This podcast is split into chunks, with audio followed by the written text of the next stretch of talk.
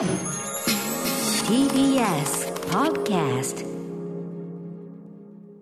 さあもう金曜がやってきてしまいました。山本さんよろしくお願いします。はい、歌丸さんお願いします。えーいかがお過ごしでしょうか山本さんねいやー、もういろいろありますよ、もう。今日はなんかでも、あの今、画像越しね、まあ、いる場所いる場所はこう相変わらずリモートで離れた場所ですけども、はい。あのなんかボーダーシャツでね、ええ、なんかちょっと夏っぽいっていうか、今日はちょっと映画表があれなので。映画表があれ、あボーダー、なるほどね、そういう、ありがとうございます、ありがとうございます、ボーダー2つの世界、後ほどね、あのー多分山本さん好みのね、こう風土描写、特にそのまずそうな風土描写と言いましょうかね。たっぷりありましたよね。あのまずいと言ってもあの特にあの最初のスパゲティじゃない？その後のさ美味しくいただくいろんなさ自然のね自然のち、ね地のもの、地のもの？地のものはまあさそのフレッシュでさまあそれは美味しいっちゃ美味しいっていうかさあれだけどあのミスパゲティねあのあれがまずそうよね。あの食卓の結局さほら山本さん好みのさ要するに食卓全体、全体じゃない誰と食べるかとかさはい。どういうどういう感じでどうやって食べるかみたいなことが美味しさだったりするじゃないですか。そういう意味ではそのまずそうな食卓っていうのはやっぱ結構今回ね。そうですね、暗がりで、ちょっと陰鬱としたような感じで、え。えー決して盛り上がらない会話。ええ。えーそして、素晴らしいと思ったのが、やっぱりこう、スパゲティが、うん。トマトケチャップとか、はい。そういう明るい彩りではなかったということでかミーすよね。トソースなんだろうけどミねートなんですよ、茶色。うん、でなんか明らかに冷めてるし。乾いて。あとなんかき切れちゃってる麺が なんか あの感じ。だからなんていうかそもそもこっちの方が虫っぽいんだけどみたいな。なんかこうどうあがいても美味しくはなさそう。だしもうねすっかりあのちょっとなんか関係としてはどうなのかな。そんなにね燃え上がってるわけでもないあの二人というさ。そうですね。ですから、まあ、その二人の関係性も、スパゲティも冷え切っているような。そうね冷え切ったそして確実に麺は伸びてるだろうな、ね伸びてるしで食べないのなんて言われてなんかもそもそと口にこうやむなく詰め込んでる感じっていうかね。主人公が。ただ一方で相手がくちゃくちゃくちゃくちゃ食べてるあやっぱり音が入って咀嚼音も咀嚼音も。ASMR、はいうん ASMR そんな気持ちいいもんじゃないんですよ、うんそういうね描写も楽しみな、えーボーダー2つの世界に合わせてのボーダー柄を着てという。あ僕のエリの200歳の少女うんうんうん。最高でした、ね。同じ原作者のね、はい。えー。あれを表したのがね2010年の8月なんですけど前の番組時代あそうでにすか。ええ非常に懐かしいですね。もう今はなきあのあれですねあのテアトル東京なんとかあのあそこのさ前のテアトル東京があったところのあのホテルの中のあの西部かなんかのホテルの中にあったあの映画館のところに見に行った覚えがありますね。でそのはあ。もうちょっとしばらくした後にあの映画館時代なくなっちゃったみたいなさ。ええええ。あそうですか、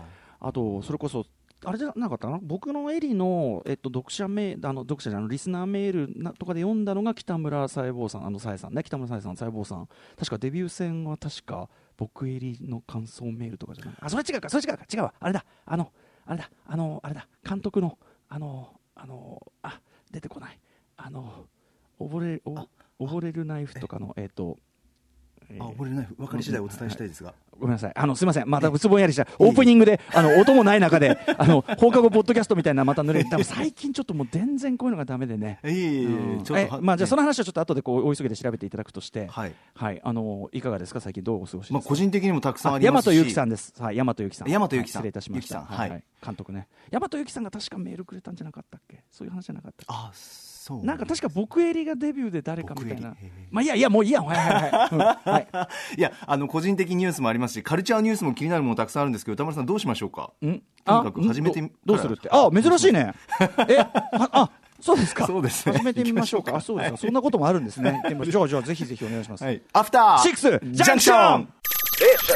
After Six Junction. 6月5日金曜日時刻は6時4分です。ラジオでお聞きの方もラジコでお聞きの方もこんばんは TBS ラジオキーステーションにお送りするカルチャーキュレーションプログラムアフターシックスジャンクション通称アトロクですはい、パーソナリティはラップライムスターの歌丸です。そして、えー、私ね、まあ、本日もスタープレイヤーズ会議室からリモート出演しております。本日のパートナーは、はい TBS ラジオ第6スタジオからお送りしております金曜パートナーの TBS アナウンサー山本貴明です、はい、あの僕のエリ、えっ、と、えっ、と、ん？僕のエリ200歳の少女の時の、はいえっ、と、リスナーメールに、その大和由紀さんがメールをいただいてという件を、えー、溺れるナイフという大和由紀さんの監督作の表をした時に、そんな話をしたというのが、えーなぜか細胞さんと混ざってしまいました。失礼いたしました。いろんな歴史があるから歌丸さん細胞さんはブラックスワンの時とかにね送っていただいた感じですね。とかまあいろんな方がねそうそうたる方がいろいろね送っていただいたりっていうことでございます。すいません、こちらになっちゃって。いえいえありがとうごうんざいます、えでその僕襟も見たと。僕見ましたね。いかがでしたか？うんいやまずエリーがあ綺麗だな美しいなってちょっと惹かれちゃいましたね、うんうん。まずね。と思って見てると、まあ、今回もちょっと通じるところありますけど、ええ。日本の、ね、ソフトだと、まあ、ぼかしかかっちゃってて、まあ、ちょっととあるね、ところで、あっていうこう、あっていう。まあ、やっぱ点逆転のあれが起こったりしますよね。ね。最初やっぱり何といってもこう静かな街で、うん。えっ、となんか何が起こるのかなって静かに流れる映画だなと思ったんですけど、うんうん。そこからこうゾワゾワ徐々に徐々にこう、巻き起こっていく様はい。がちょっとなんか生々しくて、うんうんうん。静けさの中にでもあの、まあ、ちょっとこう狂気的な部分というか、うんうんうん。出てくるのが良かったですね。ちなみにね、そんな山本さんにですね、はい。あのー原作者もね、あの今回の、えっとボーダーも原作者、脚本家があの関わってて、4アビで、えーリング、えーリンドグウィストさんという方は、えっと今回のボーダーにも、その僕のエリ、200歳の少女にも、えっと脚本で関わられてるんですけど、ええ。あのー今回そのあの原作のねそのボーダーの原作になった短編集があって早川文庫から日本で出てるんだけどその中の後書きでその僕のエリをですねそのまあ脚本も関わってで制作のの過程にもいろいろ関わったんだけど出来上がった映画を見てそのすごくまあびっくりしたと。あこういう要因を持つ作品だったのかっていうのはその作者自身がすごく驚いたみたいなのが書かれててうん。特にその要するにエンディングを見てですねえあの途中そのずっとエリと一緒に暮らしている、まあ、中年の男性いますね。えはい。まあ、彼が、まあ、実はそのエリーという女性にあの少女に、まあ、ずっと長年尽くしてきてるわけだけど、まあ、それには理由があるわけだけど要は最後にあの主人公の男の子いるじゃないですか、はい。あの男の子が最後僕のその僕のっていうかそのエリーという少女と一緒に、まあ、出ますよね。旅に出るという感じだけど要はこうやって旅をしていく中でおそらくは何年か後というかこの先はあのあの少年があの中年男性の立ち位置に入れ替わっていくってことじゃないですか。はい。そこはまた切ないじゃないそう切ないんだけ激どね。激切なじゃない。でなで、まあ、そのことに作者としてももまあ、それはそうなんだけどそういう構造がやっぱ映画を見ててすごく浮きあのより浮き彫りになってあの作者なのにびっくりしちゃったみたいなこと書いてて、でゆえにその後のそのでそのエンディングのねあれがその主人公のその少年があの中年男の立場になっていくんじゃないかっていうのは一つの解釈でしかないんだけど、えーまあ、その解釈線での未来というのをほのめかすという意味で、えーとですね、古い夢を葬ってというこの、ね、短編集の中にその、えー、とモールスという元の原作小説のあの話の続きというのかなスピンオフというのかな、あの少年少女の先こういう風になっているあの少年少女の先の話っぽいみたいなのがこの、えー、とボーダー2つの世界の短編集今早川文庫から出ているこちらに入っておりますので。ええチェックしよう。古い夢はホームって。こちら、あのー僕のエリーになってよかったというその山本さんなんていうのはこれはこちらを見てみてもいいんじゃないえー、でしょうか、歌丸さんきっと繰り返しますよね。あれ？は繰り返されますよね。繰り返すまあそのそういう僕は僕もそういうふうにやっぱ取りましたけどね。形を見てみたいななるんだろう。はい。そこがね。でもあのちねおじさんの方は結局すごくなかなかの悲惨な末路になるわけで。そうですね。うんそう考えるとなんかなかなか残酷な話ですよねだからね。だからエリはあのおじさんに対してしたことは最終的にせざるを得ないとかそうなるだろうなって分かってますもんね。そうやってだってその繰り返してね彼その彼女は彼女でまあねそのとある血脈を保ってる。っていうかああやってああやってこうまあその男性を虜にして男性か限らないねその誰かパートナーを虜にしてえーやっていく。だから彼女のそのフェロなんかその美しいっていうかねその惹かれずにはいられないああいうこうあれも一つには彼女のその生存能力のかもしれないですからね。そう考えると逆に言うとでもそこに見入られてしまったがもうしょうがない。好き惚れた弱みね。まずいな。俺も絶対あの男の子の立場だったらまずいなとだからもう分かっていてもね、そうもう先に破滅があると分かっていても尽くさず、まあ、だからある意味で純粋な愛とも言えるかもしれないけど、ひ純粋な愛って思ってるものはひょっとしたら単なるその生存、なんていうの？あのあっち側のその生存競争のなんかその道具なのかもしれないよねとか、まあ、いろんな解釈できますよね。なるほど。それはすごく面白いなというね。そうですね。うん。いやー。まあ、ちょぜひちょっとあのも元のモールスという小説もすごくいいです。しあとリメイク版はリメイク版でハリウッドリメイク版も、あのそのそれなりのあの味わいがあるし。あはい、原作小説のテイストを、えええーとなんていうかあの取捨選択がそのスウェーデン版とはまた違うんで、それもまた興味深いですしもちろん元の小説も面白いし、え ええー今回のそのボーダー短編集に入っているこの古き夢はホーカあの古い夢はホームってこれの続きもなかなか味わい深いんで、えー、ありがとうございますな感じですかね、じゃあね、あと、私事ちょっとお話してよろしいでしょうか？はいお願いします。はい。ど。どうでもいい話なんですけどいえいえ、あのゲームをやゲームの話なんだけどね、昨日、あのうないりささんとですね、えっ、とライフオブライフライフイズストレンジ2というですね、まあうないさんもクリアした、えーアドベンチャーゲームを今やってます。2日でクリアしたって言ってましたねそうちょっととてもそんな早いなかなか大変な分量で、で、まあ、引き続きそれやってて、まあ、ストーリーを進めてるわけです、まあ、テレビドラマシリーズを見るように、まあ、アドベンチャーゲームなんで、あの割とストーリーをこう味わうという感じなんでね、えーやってるんですけど、今はその弟ちゃんがですね、はい。あの超能力を持った弟が、ええ。あのとあるそのキリスト教のその教会のところに要するにそのなんだその能力がその神からの授かり物だっつって、まあいてね弟さんもそこそのまあ洗脳というかなある意味そこにこう居座ろうとしててというでその弟さんをどうするかっていうところまで来てるんですけど。へでそれそれでいいんです。それめちゃめちゃ面白いんだけど、ええまあ、その PS4 を開くじゃないですか、はい。そしたらそのちょうどその PS ストアで今そのあの巣ごもり期間中に向けたっていうようなことなのかな。あのいろんなセールやってて。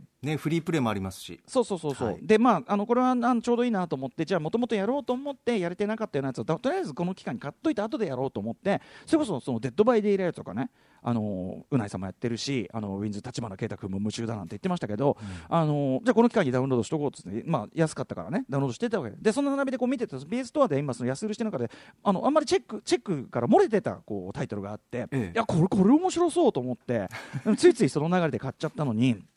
えっとね、アンセスターズ人類の旅というゲームがありまして、ええ。ーこれは PS4 だと,、えー、と配信限定という感じになってるのかな、えー、ともともとパソコンゲームとしてもあったし XBOX One とかもあるのかな？いろんなフォーマットであのプラットフォームであると思うんですけどこれどういうゲームかというとあのオープンワールドの、まあ、いわゆる三人視視点の、まあ、アクションゲームですね、まあ、そのマップがあってその中で自由に行動できる。で主人公は、まあ、類人猿なわけですよ。今森の中で完全にあその猿というかゴリラというか。ジャングルの中で類人猿、要するにこの彼が彼彼っていうか一人が主人公じゃないんだけどそのプレイヤーはその人類の祖先たる、まあ、類人猿ですね。えにになって、まあ、行動するんですよね。で少しずつ進化していくってあれなんだけどすごいこのゲーム難しくってなんかそのあの普通のこういうゲームだったら出てくるような指示が例えばその寝床を作りなさいぐらいは出るのね。まずは寝床を作ってみようぐらいは出るんだけどその寝床をじゃあどうやって作ったらいいかはまず最初は分かんないんですよ。で周りにいろんなあるものをいろんな五感を駆使して周りにある草とか、えーまあ、そのなんか川があるとかあとあるいはそのものすごい怖い猛獣がいるとかを、まあ、五感を駆使してこうやって感じながらでも普通のゲームみたいにもう地図とかがあるわけじゃない。猿だから地図とかあるわけじゃないっていう今画面見てますけどそう出てない中でうん分かんない。でなんかその最初にね出たところがあってあのなんか草がふさふさのところがあって、まあ、よく見るなんかさ草がいっぱい束ねてあって寝床みたいになってるからじゃあこういうものを作ればいいのかなっていうのを探り探りやっていくしかないんですよ。あじゃあきっとこうだろうなという想像力が問われるというか。そうそれとトライアンドエラーというかな。でそれを重ねていくうちにああこれでいいんだみたいなのが見えてくる。あるいは、えーででそうこうするうちにですねその猿側も、えーちょっと進化してですねその脳のニューロンがですねこうねそそういう絵面が出てくるわけ。脳のニューロン神経同士がこうつながって脳が少しずつ発達してって前できなかったことができたり前分かんなことが分かったりすると。でうん猿だから多少群れで暮らしててその背中におぶった子供にいろんなことを見せる形でこう受け継いでいったりとか、あとね例えばこう川があるよっつってじゃあで水をこう作って自分が飲むとするじゃないですか、ええ。そうすると周りの猿たちがやっぱ真似して飲み出す。あるいはなんか赤い木の実がなっててね美味しそうだなっつって一応こう分析みたいなのあってこうやってだ食べていいものかなまず食べるでいけるってなると周りの猿たちも一緒に食べ出すみたいな。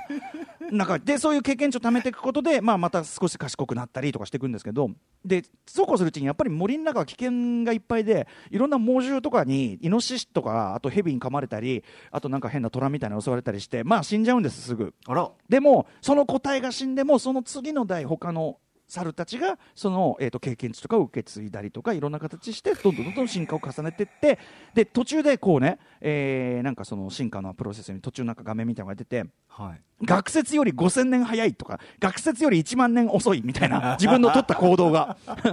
それによってまたポイントが変わってきたりするっていうあれで。ああそうですかうんま、ちょっとまだ序盤も序盤な上にちょっと確かにむずくってたこれゲームとしてはかなりむずいなとは思ってて。ちょっと一回やり直そうかなぐらい思ってるんだけどでもねとはいえそのゲームのなんていうかな発想というか面白いなと思って、まあ、アサシンクリードオデッセイのスタッフが作ったなんてね書いてあったんでね、まあ、ちょっとそれに通じるようなこう壁登りイズムとかねぴょんぴょんぴょんぴょんその木の下は危険がいっぱいだからやっぱさまだ猿だから森の上で暮らした方がいいんだまだ。ああ、うん。なるほど。でもあんまり上す上好きすぎると今度はね、あの怖い鳥が襲ってきたりするんだよ。あもう無力だ。類人猿は無力だ。ーこれはリアリティだな。でも少しずつ自分でその世界を発見していくしでそうこうするうちに例えば両手が使えるようになった物が持ち帰られるようになった、で両方に物が持てると今度は物とも例えば石と石と打ち付けて道具を加工できるとか、木の枝をこう鋭くして槍にできるとか、まあそれこそ火を起こせるとか。火まで火なんかまだ全然 先だと思う。火なんかだって俺まだ槍一つまともに作れもう夢の夢ですよ。だからそのあのその自分が今住んでるところのちょっと先にいるそのあいあの領域をなんとか制圧したいんだけどなんか柵とかも作れるようになるらしく っていうねえっ、とねアンセスターズ人類の旅というゲームをうっかり始めてしまいましたというお安かったんですか？これねえっ、とセールで2000何本ぐらいいいですね。うんやってたんで。ちょっとやってみたくなるなこれ。そうそう。でもむむずいっすよ。むずいんだけどこんこんなのやってみてますみたいなどうでもいいお話でございました。ありがとうございます。はい。えー、行ってみましょうかね。じゃああもうそろそろねメイン紹介行っていいですね。行はい。った方がいいね。はいということでメイン紹介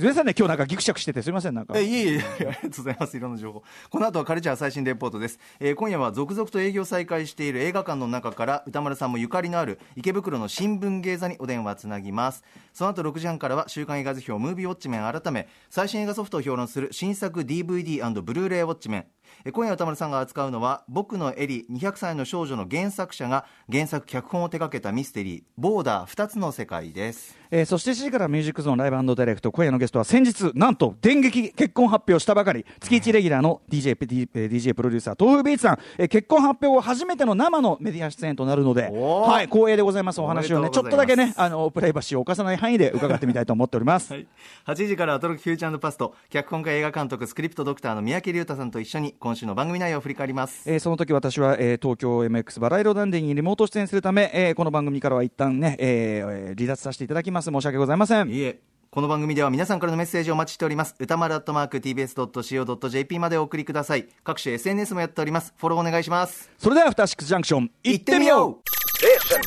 After Six Junction.